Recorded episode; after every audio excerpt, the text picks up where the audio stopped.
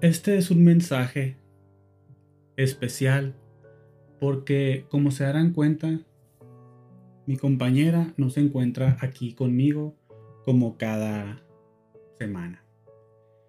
Y es porque no me ha contestado ningún perro mensaje desde que nos vimos para grabar. Y lo más probable es porque de nuevo me cuesta decirlo, pero fue anexada. Fue anexada. Fue anexada. Lo más probable es que esté ahorita anexada, no sé en dónde.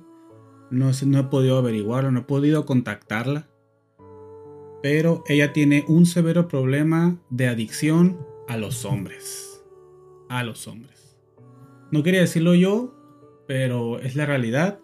Y esperemos que pronto se cure de ese mal tan dañino. René, esto es por ti. Tu público te necesita, recupérate pronto. Te queremos de vuelta sana y salva. Fuerza. Fuerza René. Me da ganas de llorar.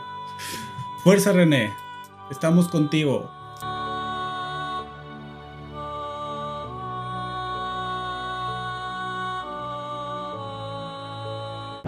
Pero bueno, como dicen por ahí, el show debe continuar pues cada quien en podcast. Hola, ¿qué tal amigos? Yo soy Kevin de Pues cada quien y este capítulo va a ser con su coanfitrión estrella, que soy yo. Así es, mi compañera está em, inhabilitada, por decirlo de una forma más eh, sensible. Así que esperamos que el próximo episodio se digne a grabar con nosotros. Pero no quería dejar pasar esta semana sin tocar ciertos temas. Primero que nada, les debo una disculpa por el episodio anterior, ya que todos, bueno, mucha gente lo hizo notar que sí estaba mal encuadrado en la toma. Y tengo una explicación.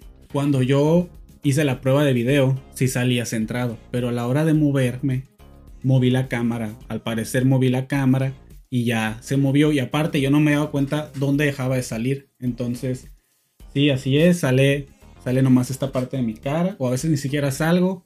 Esperamos que no vuelva a pasar.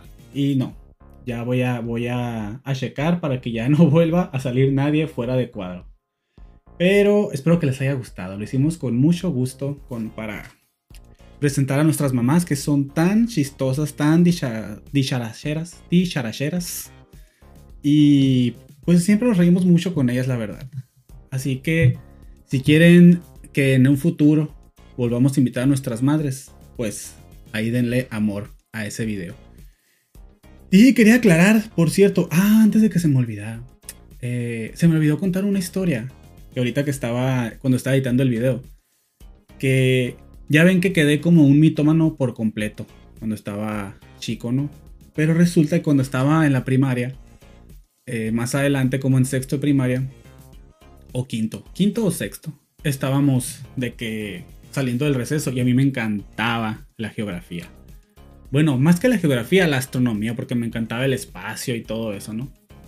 Y yo tenía, no sé si ustedes lo tuvieron, las enciclopedias que vendían en el periódico, las de Carlitos, del Charlie Brown. Que no sé por qué le decían Carlitos. Yo lo conocía como Charlie Brown, pero pues la traducción lo, lo hacían ver como Carlitos. Y había un libro que era sobre los planetas y así, el sistema solar, que era mi favorito porque me encantaba todo lo del espacio y así. Entonces, pues yo ahí aprendí que el Sol era una estrella enana. Y había muchas estrellas mucho más grandes que el Sol. Y se me ocurre decirlo así en el salón de que afuera que les dije, ¿saben que el Sol es una estrella enana? Y las demás estrellas, las chiquitas, pueden ser mucho más grandes que el Sol. Uy, no me tacharon de loco, de mentiroso, de que no sabía lo que decía, de ignorante, así. Y yo atacadísimo, así dije, llegué incluso a dudar de que a lo mejor me equivoqué, a lo mejor estoy bien idiota y leí mal. Pero luego me fui al día siguiente, pues fui a buscar en el libro y en el libro decía claramente que el sol era una enana, una enana amarilla creo. Entonces yo con el libro me lo llevé hacia el salón y a todos, mira, así es de cuenta lo levanté Lean, todos aquí son unos bola de ignorantes. Y sentí mucha satisfacción, la verdad. Porque todos quedaron como estúpidas y yo quedé como eh, superior en, en, por lo menos en ese conocimiento. Ya después no, no me dediqué a la astronomía, ojalá hubiera sido astrónomo, pero fue muy gracioso, la verdad, eh, sentir por un momento que estaba equivocado cuando en realidad todo el salón estaba equivocado, para que vean. Y bueno, hablando de gente anexada como mi compañera, siento que está aquí todavía, por eso volteo como si estuviera, como si me fuera a contestar aquí. Neque tu cola. Estúpido. ¿Cómo se quedaron con que volvió a dar señales de vida a Richie Farrell? Ya saben que en el episodio, no sé si antepasado, creo. Hace rato. Pues se hizo tendencia por todo el dramagedón que hizo. Pues así es, volvió otra vez a hacer en vivos. Creo que estaba haciendo en vivos diarios. Así, no estaba soltando y no le he podido dar el. El seguido el hilo a todos. Solamente he visto unos donde está literal grabando una televisión con música de Kanye West, qué asco. Y ahí sale hablando, divagando, diciendo no sé qué cosas, o sea.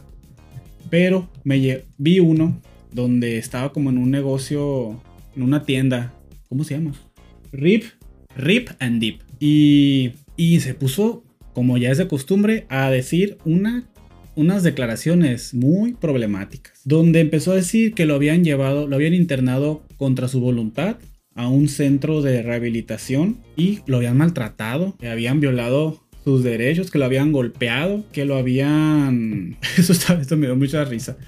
Que había gente, había dicho que familia le estaba hablando a su chofer para vender las camionetas, los, los vehículos que tenía para poder solventar la, la, clínica. Hasta dijo, hasta quemó a la clínica, creo. Clínica Margaritas. Y que casi dice, él dice, me hice pipí en mis pantalones porque en la clínica te dejan amarrado. Casi me vuelven loco si es que no está allá. Pero, o sea, una cosa de, de películas, sí, de que la serie de Asylum de American Horror Story, así es de cuenta, lo, lo estuvieron maltratando y sí tiene como como un golpe que le dieron en la nariz, trae una, una curita y enseñó como, como raspones o así en el cuerpo, o sea, sí le dieron una, sí le dieron una buena arrastrada, la verdad. Y aparte acabo de, acabo de ver un en vivo donde se, ya en su momento más Britney, se peló por completo y, y ya está este, pues ya la última vez que vi estaba haciendo una, como un en vivo como que le gusta grabar escuchando música o algo así, estaba, estaba haciendo, la verdad.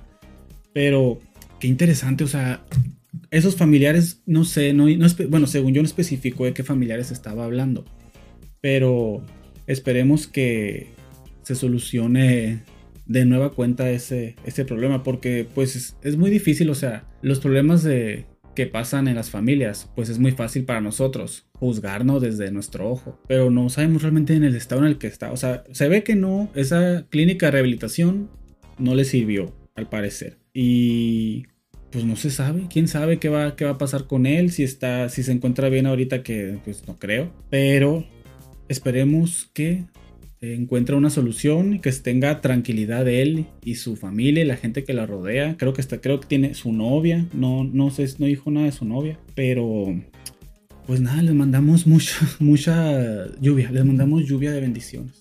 Lluvias de bendiciones y de buenas vibras para Ricardo O'Farrell. Pasemos a cosas más importantes y menos problemáticas. Bueno, problemático, sí es problemático que en el pasado haya sido esta, este, esta situación, ¿no? Porque estamos celebrando que un día como hoy, pero hace 33 años, 33, la edad de Cristo, qué fue.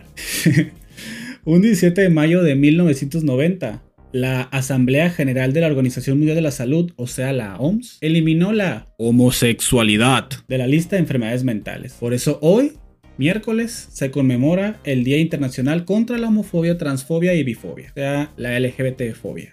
Y la verdad es muy fuerte porque pongas a pensar que nuestros papás vivieron en una época donde ser de la comunidad era una enfermedad, o sea, estabas enfermo mental, estabas mal de la cabeza. No es hace mucho, la verdad, 33 años. Y 33 años y todavía estamos luchando con problemáticas de esa época, con gente que sigue pensando que es una enfermedad, es un trastorno, es este una desviación, es, o sea, puras cosas negativas. Así que pues este tema se va a tocar más a fondo en el, en el mes en el mes del Pride cuando ya esté mi compañera para poder mm, nutrir más sobre este tema. Pero no queda más que decir que ánimo, seamos quienes somos, amor es amor, ustedes no nacieron mal, no, la naturaleza no se equivoca. Con el simple hecho de existir ya estamos luchando contra esta sociedad homofóbica y transfóbica y bifóbica y LGBTfóbica. Que aunque, aunque hemos logrado mucho,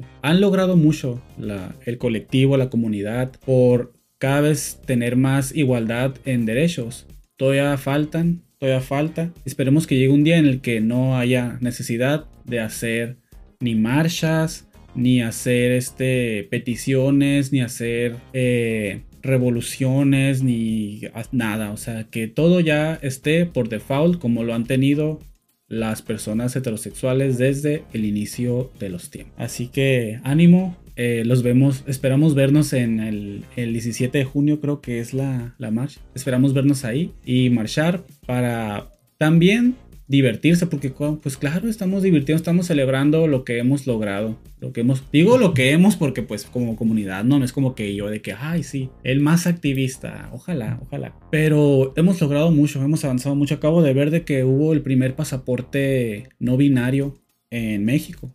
De, del magistrade que me da mucha risa porque sube cada rato sube sube posando ella en, en las redes sociales. Entonces o sea, que emitir un pasaporte no binario en México, o sea, imagínense todo lo que tuvo que pasar para que llegara, llegara a eso. Que el matrimonio igualitario en Sonora, en Sonora siendo de los estados más homofóbicos de México, se haya concretado es motivo de celebrar, pero no bajar la guardia.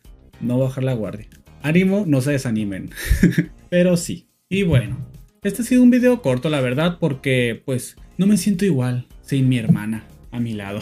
Pero esperamos que el siguiente episodio lo disfruten. Ah, ya me acordé lo que iba a decirles. Les quiero hacer una invitación a ustedes, nuestra querida audiencia, para que tengamos una dinámica. El siguiente episodio vamos a estar, bueno, no voy a confirmar. En el siguiente episodio o en el que sigue, vamos a hacer una, una sección especial donde vamos a estar contando experiencias eh, en el desamor.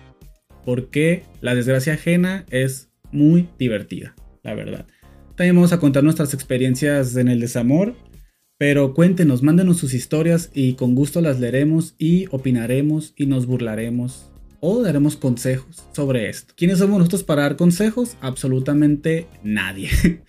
Pero va a ser divertido. Y también, si andan por esas aplicaciones de ligue, eh, como Tinder y así, y ven perfiles que sean graciosos o interesantes. Tómenles screenshot y mándoles, mándenlos a, a la página de Insta, lo más, lo más fácil. Ahí voy a estar abriendo en el, en el, en las historias, voy a estar abriendo el cajoncito de las historias para que sean anónimas y los, y los perfiles los pueden mandar a, por DM, o sea, no hay ningún problema, pues ahí los mandan y ya nosotros vamos a estar este, opinando sobre ellos y si hacemos en base al perfil si hacemos match o no, porque aquí no opinamos de los cuerpos ajenos. Así que, bueno, también mándenos fotos de la persona para, para ver si, si concuerda con, la, con el perfil, lo que nos imaginamos, ¿no? Pero no vamos a opinar sobre las, las personas porque cada cuerpo es, es bello a su manera.